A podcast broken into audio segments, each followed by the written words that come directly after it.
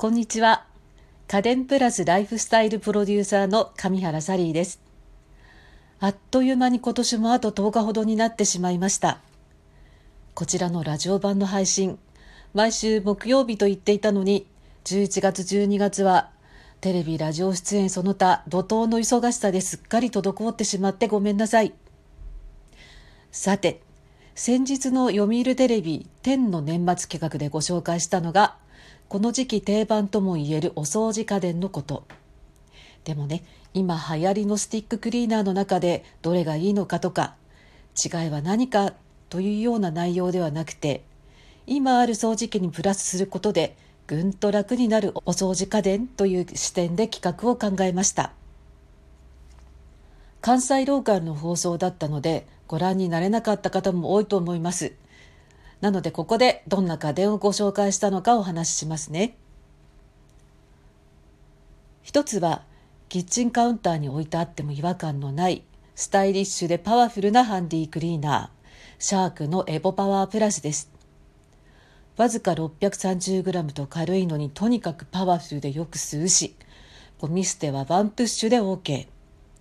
アタッチメントも充実していて布団用のアタッチメント洋服やカーテンに使えるものあとはブラシ付きのノズル。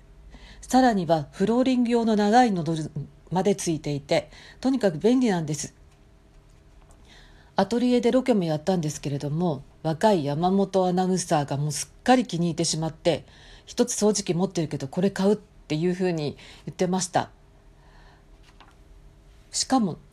12月12日から台数限定で「スター・ウォーズ」とコラボしたモデルが出てるのも大きなトピックスなんです。ブラックベースでダストボックス部分が赤いアクセントになっているのがカイロレンのモデル。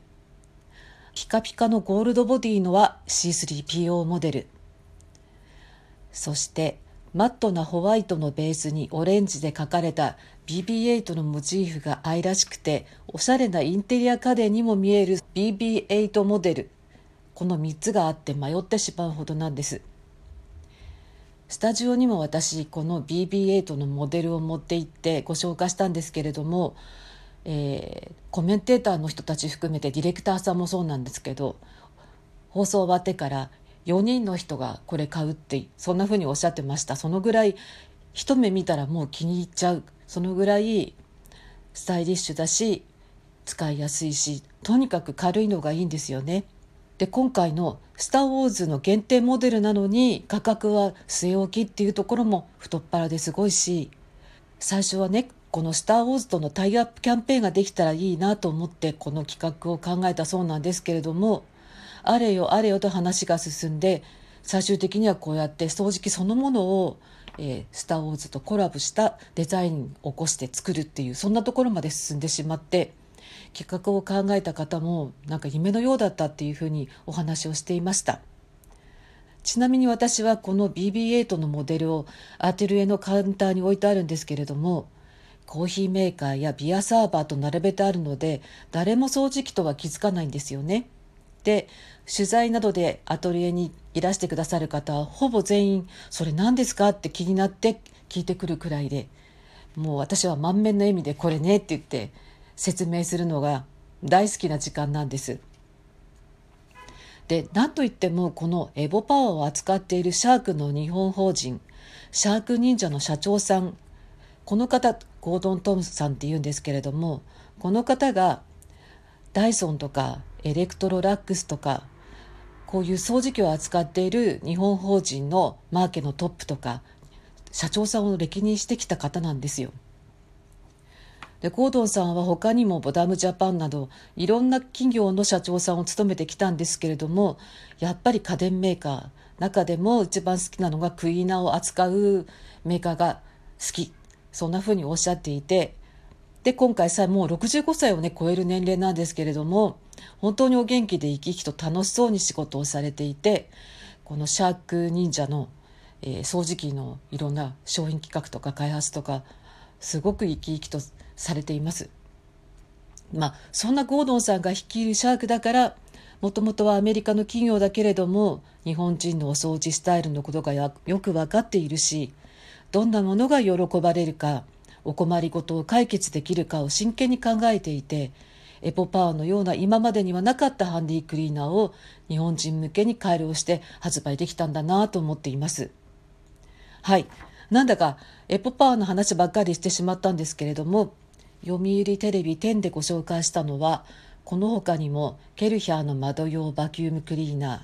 ー同じくケルヒャーの床の水拭きができるコードレスフロアクリーナーそしてブラックデッカーのハンディスチームクリーナースチームミット。こちらも紹介しました。